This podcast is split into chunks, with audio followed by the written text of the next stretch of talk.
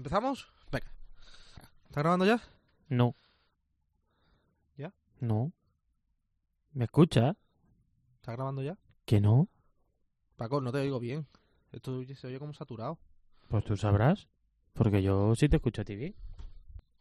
¿Qué haces? ¿Qué tocas? Que me- te oigo mal. ¿Me oyes mal? Pero si no me tienes que escuchar a mí.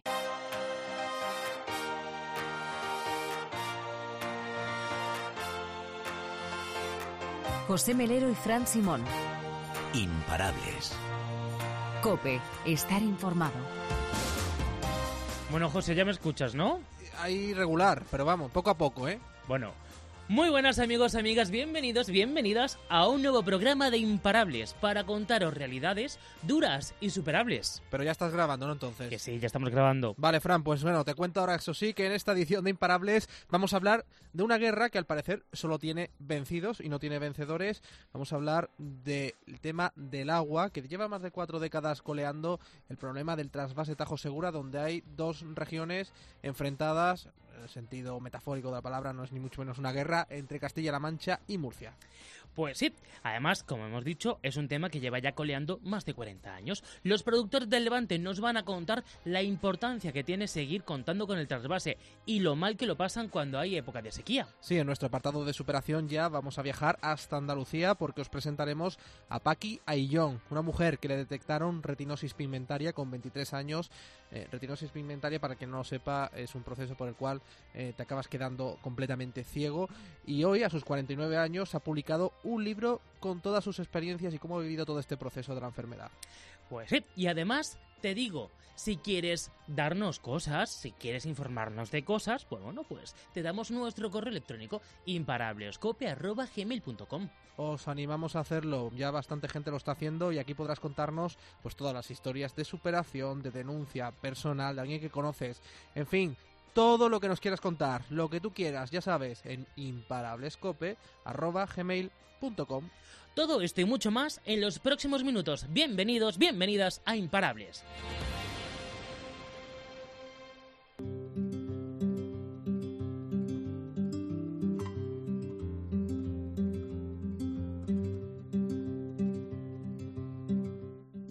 Hablamos de una guerra, como decimos, que se prolonga ya por cuatro décadas y en la que, según ambas partes, están resultando vencidos y no vencedores. Es la guerra del agua y la fuente de discordia es el trasvase Tajo Segura, Castilla-La Mancha y Murcia, unidos por una tubería.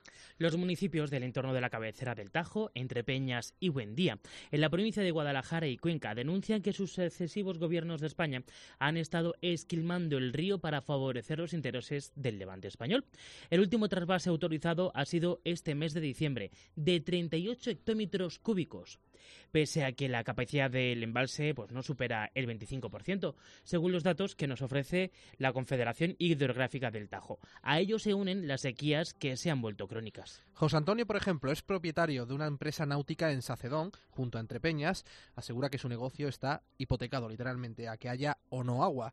Dice que vive en una continua ruina. Entre los vecinos del pueblo incluso se palpa esa tensión, porque sin agua, dicen, no tienen futuro. Aquí futuro no hay, o sea, si no hay agua, aquí no hay futuro. Y eso se palpa. Yo tengo mis hijas, por ejemplo, y mis hijas se tienen que ir fuera a buscar trabajo, porque aquí no hay. Sí, la ¿cómo mayor se ha ido y la pequeña estará a punto de irse. Tampoco están las cosas fáciles en el Levante. Felipe tiene una pequeña plantación de cítricos y uva de mesa en la, en la localidad murciana de Totana. La sequía de 2017 y la imposibilidad de que, se un, de que se autorizara un trasvase desde el Tajo le obligó a abandonar una tercera parte de la plantación para mantener el resto. Aquello, lógicamente, le obligó a despedir trabajadores. Esa es la segunda parte de ese, de ese drama, ¿no? Y lo hemos tenido que despedir, claro. El, el drama más importante es para las familias que se han despedido, que se han tenido que ir al paro y que han, y que han perdido de, de, la posibilidad de percibir eh, dinero para mantener a su familia. En cuanto a, a mí concretamente, pues no se trata de que, de que haga ganar menos dinero, se trata de que no he ganado dinero. Y es que en el Levante, no vamos a decir nada nuevo, llueve poco en la zona de Valencia, Murcia, el sur de Andalucía, la zona de Almería especialmente, y cuando lo hace, pues muchas veces de manera torrencial, de manera que no se puede embalsar. Por ello, para Javier, agricultor en Elche, de hortalizas y arbolado, el trasvase es la única fuente de agua. Bueno, lo que está claro que si nosotros sin el trasvase Tajo Segura sería imposible que tuviéramos las plantaciones que tenemos hoy en día aquí. Eh, aquí no llueve, aquí llueve escasamente y cuando llueve, llueve torrencialmente no tenemos capacidad de almacenar este agua. Entonces el trasvase es la única fuente de, de, agua que tenemos ahora mismo. Si el problema de la falta de agua en el Levante está en el regadío, en la cabecera del Tajo lo es la ausencia de turismo y la despoblación. José Antonio afirma que en 40 años el pueblo se ha ido despoblando. El pueblo, antes de abrir el trasvase en, sus inicios, aquí contabas hasta 40 autocares los domingos. Era el venidor de Madrid. Y ahora mismo, pues fíjate, es que no viene nadie. Vamos totalmente solitarios. Luego dicen que si los pueblos, que si las zonas rurales, pues cómo no se van a despoblar. es que claro, tú ahora mismo si te planteas que tienes que venir aquí a vivir, dices, ¿qué tengo aquí? Hay agua a veces y a veces no. Y industrias que tengo, no tengo industrias, es que no hay industrias. Al final es un pueblo de servicios y el servicio te lo da el agua. Si no hay agua, no hay servicio.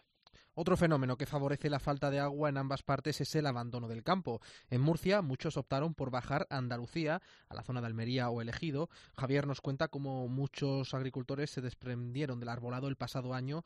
Meses después, recuerda Javier, comenzó a llover, aunque para muchos fue demasiado tarde tras 11 meses de extrema sequía cuando llegas a 11 meses ya hubo gente que no fue capaz de aguantar, digamos, esa presión de decir, oye, ¿para, ¿para qué quiero continuar si no habían visos de que esto se recuperara? Fue un milagro que empezara a llover después de la, la dura sequía que hemos llevado, pero hubo gente que prefirió abandonar y, bueno, pues, pues ya intentar buscar por, otro sitio y dejarse la agricultura, claro. Desde Castilla-La Mancha, la clase política aboga por que el Levante duplique el uso de las desaladoras, algo que el Gobierno de España se ha comprometido a realizar. Felipe y Javier consideran que la desalación debe servir de complemento, pero no de sustitutivo del trasvase, ya que supondría elevar el precio del agua seis veces más, además de ser incompatible con algunas plantaciones como el cítrico. Para ambos, la solución definitiva pasa por invertir en infraestructuras hidráulicas que interconecten todas las cuencas del país. Entonces es inviable, o sea, estamos hablando de seis veces más el precio que con ese precio, por supuesto, que no sería inviable. Y otro es la calidad, que todavía tenemos, no estamos, no tenemos la garantía de que utilizando solo agua desalada, que los cultivos funcionen correctamente. Hemos llevado el AVE a todas partes, o estamos en ello, y lo otro es más sencillo que llevar el AVE. Y si todo eso se vertebrara adecuadamente, ni Castilla-La Mancha tendría ningún problema de sequía, ni ninguna otra cuenca tendría ningún problema de sequía, estando interconectadas esas cuencas. Para José Antonio es la falta de voluntad política la que impide dar solución al problema del agua. El alcalde de Sacedón, por ejemplo, es del PSOE y está presionando bien, dicen, al gobierno de España, ahora ya del mismo partido, el gobierno de Pedro Sánchez, pero a José Antonio le consta que las presiones de los de arriba impiden al alcalde ir más allá. No, yo veo que no, porque él sigue en la misma línea. Entonces yo creo que en ese sentido él está haciendo su trabajo y yo creo que, que bueno, está desempeñando mm, esta lucha la está llevando bien. El tema es que no le dejan hacer su lucha. El alcalde está haciendo su trabajo, lo está haciendo bien, está haciendo su lucha, pero no le dejan hacer. Como no le dejan hacer su lucha, está el partido por medio. De cara al futuro, José Antonio es pesimista. Pues yo a nivel poblacional iremos a peor. Y a nivel trabajo, pues está claro que a nivel trabajo también vamos a ir a menos. Vamos a ir a menos porque los ciclos de sequía y si encima no cuidamos el, el medio, que es el agua que tenemos aquí, y la estamos dando sin conocimiento para no guardar unas reservas, pues vamos a ir a peor. Cada vez vamos a tener menos agua. Bueno, pues es el eterno debate entre la España seca y la húmeda, siempre presente. Bueno, aunque en este caso eh, hablamos de dos territorios realmente secos. Y lo dicho, pues una guerra de la que realmente, en el fondo, nadie gana. Y para entender un poco mejor las consecuencias del trasvase para los municipios ribereños de la cabecera del Tajo, vamos a, vamos a charlar con Nuria Hernández Mora, investigadora y coautora del estudio sobre los impactos socioeconómicos del trasvase. Muy buenas, ¿qué tal, Nuria? Hola, buenos días. Nuria, ¿cómo se ha resentido la economía en estas localidades? Bueno, pues es uno de los municipios ribereños de Entrepeñas y Buendía, como parte del mundo rural en España, eh, empezaron a experimentar un proceso de declive en los años 50, ¿no? cuando se produjo el proceso migratorio del campo a la ciudad en muchas zonas del, rurales españolas. ¿no? Lo que pasa es que en el caso de los municipios ribereños de Entre Peñas y Buendía, en la cabecera del Tajo, en estos municipios se construyeron dos enormes embalses. ¿Qué pasa? Que en los años 60, 70, según se van llenando los embalses, aparecen unos embalses que permiten el desarrollo de unas actividades lúdicas y recreativas de navegación, de vela, de baño, etcétera, y aparece lo que se viene a llamar el mar de Castilla, ¿no? Y empiezan a surgir urbanizaciones de segunda residencia, hoteles, bares, restaurantes, y a partir de la entrada en funcionamiento del trasvase, esta economía, esta nueva oportunidad económica de desarrollo que había surgido, desaparece, porque el trasvase empieza a aprovecharse y se ha gestionado todos estos años para maximizar los volúmenes trasvasados sin tener en cuenta en absoluto la realidad socioeconómica y las necesidades de la cuenca excedente y de los municipios excedentes. Mm. Eh, oye, Nuria, ¿tenéis alguna estimación de cuántas personas se han tenido que marchar de estos pueblos y cuántos negocios han cerrado? Si pensamos en la época, comparamos la época antes de 1981, o sea, digamos de 1960 al 81, antes de entrar en funcionamiento el trasvase, con el periodo 81-2016, veíamos, por ejemplo, que los municipios de AMREP perdían un 21% de población, mientras que los municipios rurales comparables de Cuenca y Guadalajara perdían menos, población, ¿vale? Perdían solo un 8% de población en el periodo después de la entrada en funcionamiento del trasvase. Y en cambio, antes de la entrada en funcionamiento del trasvase, los municipios rurales de Entrepeñas y Buendía, es decir, cuando, cuando los embalses se utilizaban con esta economía turística que os estaba comentando, los municipios rurales de, comparables de Cuenca de Guadalajara perdieron la mitad de su población y aunque los municipios de Entrepeñas y Buendía también pierden alrededor de un 35% de población, también pierden, pierden en menor medida, es decir, son capaces de aguantar digamos, la, la pérdida poblacional de las zonas rurales mucho mejor y nosotros argumentamos que eso es debido a que tenían otra alternativa, una alternativa de desarrollo. Cuando se pone en, en marcha el trasvase, la tendencia se da la vuelta, se revierte totalmente y estos y los municipios ribereños entran en un declive poblacional y socioeconómico muy importante, mientras que otras zonas rurales, por ejemplo Cuenca rural, con todo el desarrollo de la serranía de Cuenca, etcétera, resisten mejor el envite. O sea, lo que han, lo que han perdido realmente, cuantificarlo exactamente es difícil, pero lo que las tendencias que nosotros percibimos en el estudio con las distintas magnitudes macroeconómicas o poblacionales es que han perdido una oportunidad de desarrollo espectacular. ¿Y eh, se puede hablar de una zona deprimida en los municipios ribereños? Sí, no, evidentemente. O sea, Cuenca, Cuenca y Guadalajara rural, esta zona en Alcarria, etcétera, se, se llama a veces que es la es la prácticamente la Siberia española, ¿no? O sea, es una zona muy despoblada, es una de las densidades poblacionales más bajas de España. Tiene pocas alternativas porque además muchos de las de los eh, compromisos de la administración que la administración adquirió con los municipios ribereños cuando se aprobó el trasvase en los años 70 no se han cumplido.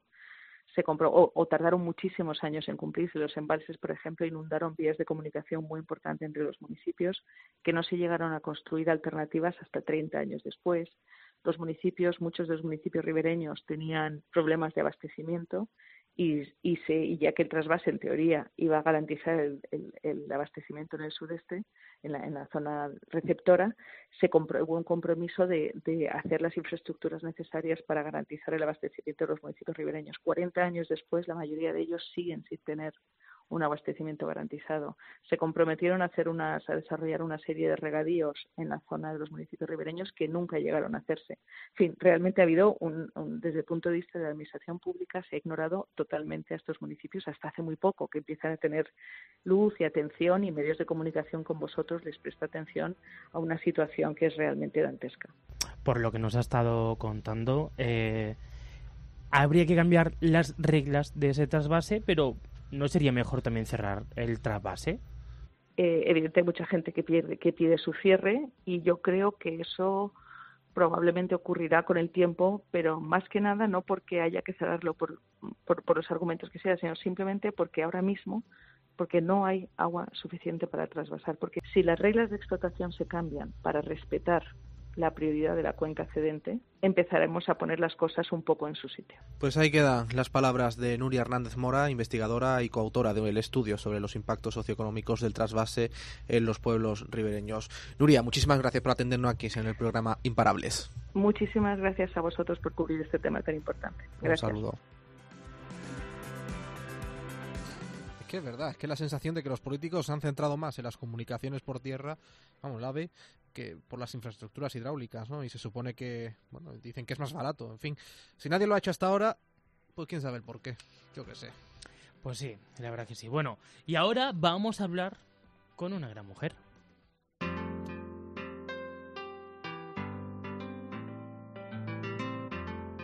José Melero y Fran Simón. Imparables. Cope, estar informado.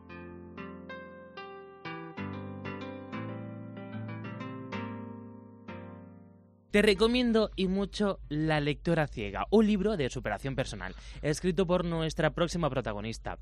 Relata su historia siempre desde la perspectiva de un amante de la literatura y a lo que a lo largo de estos 20 años ha ido perdiendo visión como consecuencia de una enfermedad rara, retinosis pigmentaria, que hace que se vaya mermando su capacidad visual. Hablamos en este caso de Paqui Ayllón, es granadina, aunque reside en el puerto de Santa María y bueno, ha hecho un recorrido por toda España también por motivos familiares durante su juventud y su adolescencia. Durante años fue enfermera hasta que le diagnosticaron esta enfermedad. Ahora, además de escribir, realiza también una labor solidaria, que es llevar a través de su voz la lectura a los colectivos más desfavorecidos, eh, enfermos mentales, niños hospitalizados, mayores, jóvenes en riesgo de exclusión. Y yo saludo ya, Paqui. Paqui, ¿qué tal? Muy buenas. Hola, encantada. Gracias por invitarme. A ti por venir aquí a Imparables. ¿Se puede decir, Paqui, que la lectura ha sido y es el refugio ante tu enfermedad? Desde antes de la enfermedad. Era mi, mi refugio desde niña. He sido una niña lectora y creo que, que en, los libros y en la lectura buscaba además de refugio también puertas al mundo exterior que, que, no conocía. Fíjate, desde antes de saber que me iba a quedar ciega, para mí la lectura ha sido no solo un refugio, sino una manera de ver. ¿La imposibilidad de dejar de leer algún día era tu mayor temor, Paqui?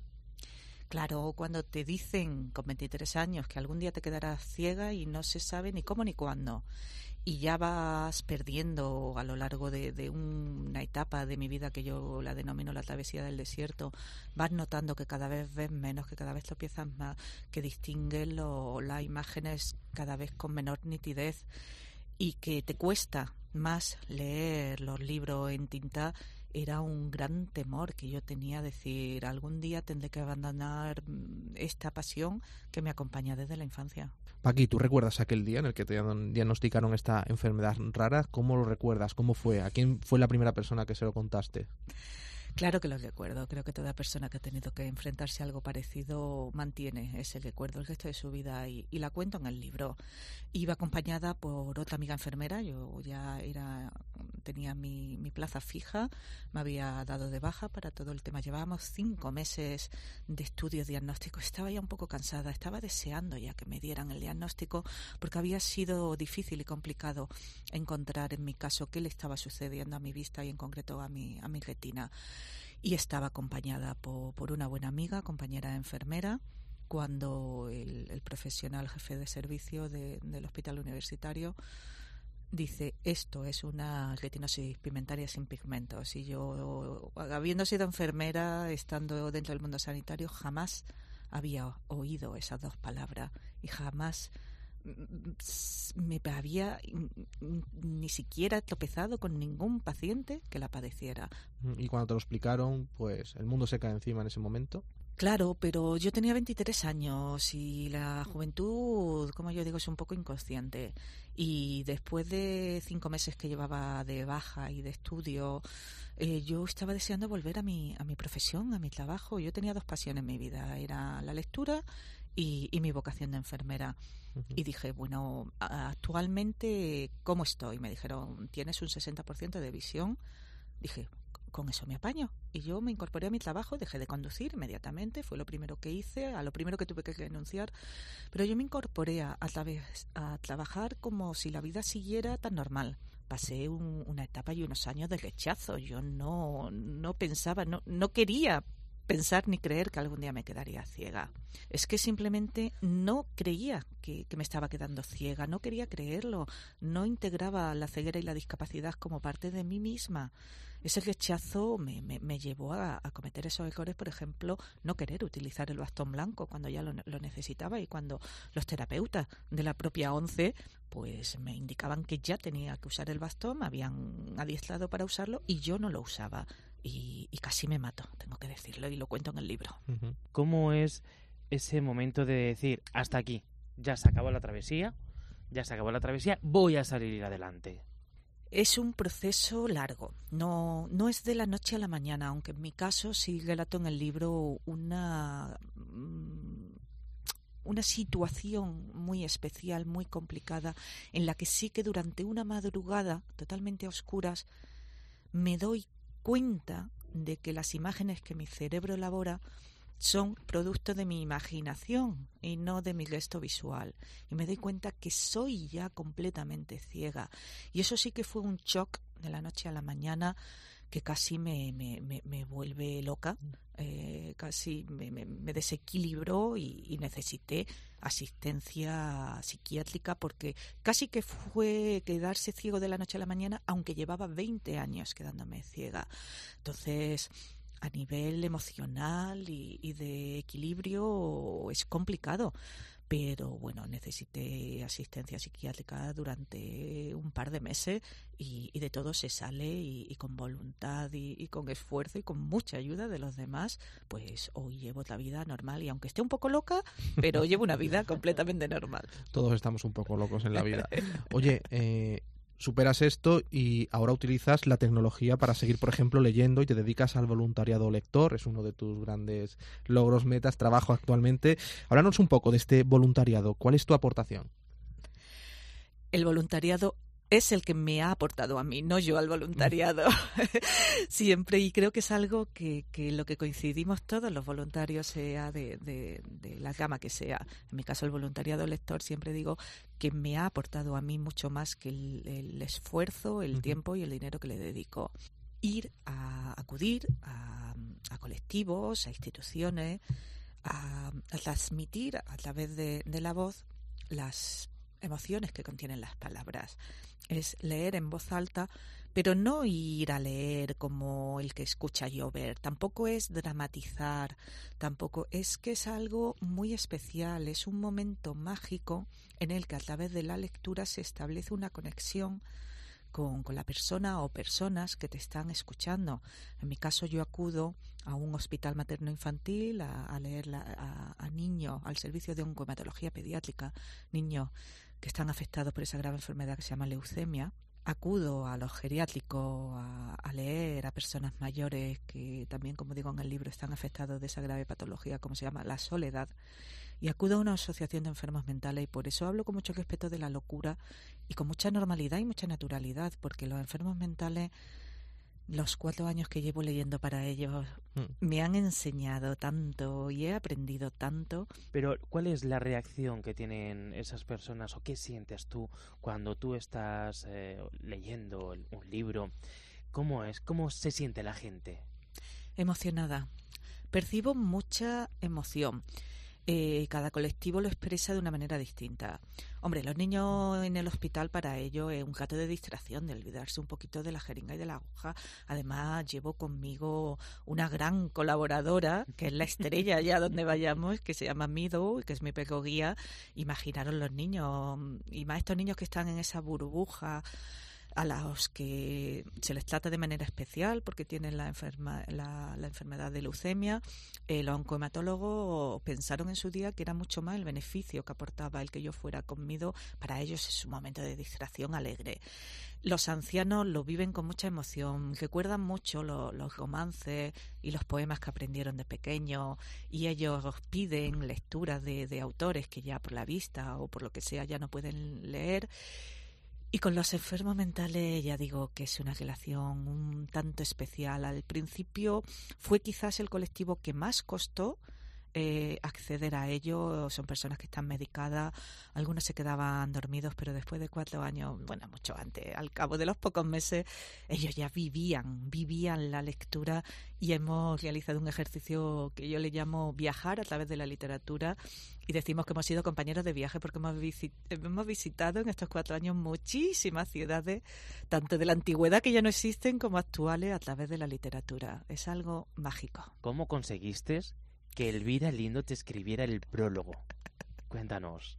Lo ha contado mil veces. Sí, y, no me importa volver a contarlo porque es una historia muy bonita dentro de la interhistoria ¿no? del libro. Eh, yo me encontraba una mañana en la Universidad de Cádiz con la que colaboro como miembro del, jurado del certamen literario. Como veis, mi vida está desde mucho antes de quedarme ciega relacionada con, con la literatura y la universidad había invitado a Elvira Lindo a impartir una conferencia. Ella es una gran amante de los animales y en concreto de los perros, además de una excelente escritora y, como buena periodista, él extrañó que hubiera un perro, no se dio cuenta ni jamás pensó al mirarme a mí que yo fuese ciega. Y, preguntó, mm, pensaban que le habían llevado un perro sabiendo su pasión que ella tenía por, por los perros. Y claro, le contaron mi historia, le dijeron, no, no, si es que es colaboradora de la universidad, se encuentra aquí para entregar un premio del certamen literario y dijo, ay, quiero conocerla. Eh, me la presentaron, estuvimos charlando un gato, me preguntó cómo hacéis los periodistas y, al cabo de un tiempo pues recibo un día una llamada, ella pidió permiso para que le dieran mi contacto y, quería entrevistarme. Tuve la suerte de que una editora de la esfera de los libros estaba escuchando la entrevista y, pidió que, que, me buscaran y que querían que escribiera mi historia, que es esa, o que había escuchado en las radios, se convirtiera en un libro y pensé, bueno, pues si este libro ha sido fruto de la casualidad y de mi hada madlina, como, como ha sido Elvira Lindo, a la primera que le tengo que ofrecer escribir el prólogo es a ella. Y dijo que sí, y es una excelente, maravillosa persona que me está apoyando y, y con quien no tengo palabras para agradecerle eh, la, la, nueva vida que me ha dado, porque yo no soy escritora, yo soy lectora. Y yo pensé que querían que le contara mi historia a un biógrafo, un periodista, o, que, lo escribiera la propia Elvira Lindo. Para mí hubiera sido un gran honor. Pero me dijeron, no, no, te hemos escuchado en la entrevista, queremos que lo escribas tú con tus palabras. Es tu historia. Y claro, entonces es mi historia, pero Dicen que es una historia de superación. Yo no creo que esté capacitada para darle consejos a nadie, pero sí es una historia de esperanza, de cómo una vida normal se trunca, pasas unos años muy duros y cómo ahora tengo otra vida normal y puede ser aplicado a cualquier dificultad que exista en la vida y también es un homenaje a los libros, a la escritura y a la literatura. Mido, Paqui, perdón. sí, somos, somos casi una. ¿Tú has estado a gusto en la entrevista? Bueno. Es que te he dicho Mido porque se ha quedado dormido y, se nota aquí la respiración fuerte. Se ha quedado dormida Mido. Es que está muy cansada porque llevamos de promoción intensa desde el día 3. hemos recogido varias ciudades y está cansada, pero es una gran profesional. En cuanto nos quitemos los cascos, ya sabe que puede levantarse y que nos vamos. Y Paqui, te queremos nombrar miembro imparable del programa por toda tu experiencia, porque nos estás aportando muchísimo, porque tienes una sonrisa preciosa. Gracias. Y porque sobre todo, oye, con tu ejemplo, con tus vivencias, estás mostrando a la gente que se puede salir de cualquier lado. Eh, eso espero. ojalá, ojalá alguien que escuche esta entrevista se vea reflejado o le ayude con, una sola persona a la que le llegue me, me, causa una gran satisfacción. Pues que sepas que aquí a uno le ha llegado. Paque, John y Mido. Muchísimas gracias a los dos. gracias.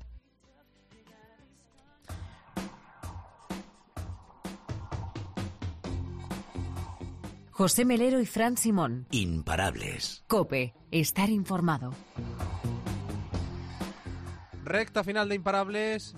Qué grande va aquí, ¿eh? Hombre, una cosa grandísima. ¿Se te han secado las lágrimas ya o no? Sí, sí, la verdad es que sí. Ha sido entrañable. Y conocer a Midu ya ni te cuento. No, si lo digo, pues, no tenemos que hacer las fotitos ahora, ¿no? Sí, sí, además está ahí Encarna esperándonos. La, Encarna, la hermana de Paqui. Preséntala también. Exactamente, hay que presentarla. Ay.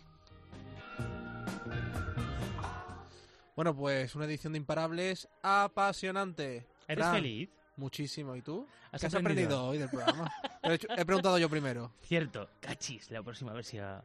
Pues mira, hemos aprendido qué pasa con los productores de Levante, qué pasa también con las cabeceras del Tajo hemos hablado con Nuria Hernández, que nos ha explicado muy bien por qué la despoblación, y Paqui nos ha dado una buena lección de vida. Fíjate. Bueno, me has hecho un resumen del programa. Yo te he preguntado si habías aprendido algo. y he aprendido Pero bueno, todo eso. que lo mejor es escuchar imparables y ahí se aprende de la vida de verdad.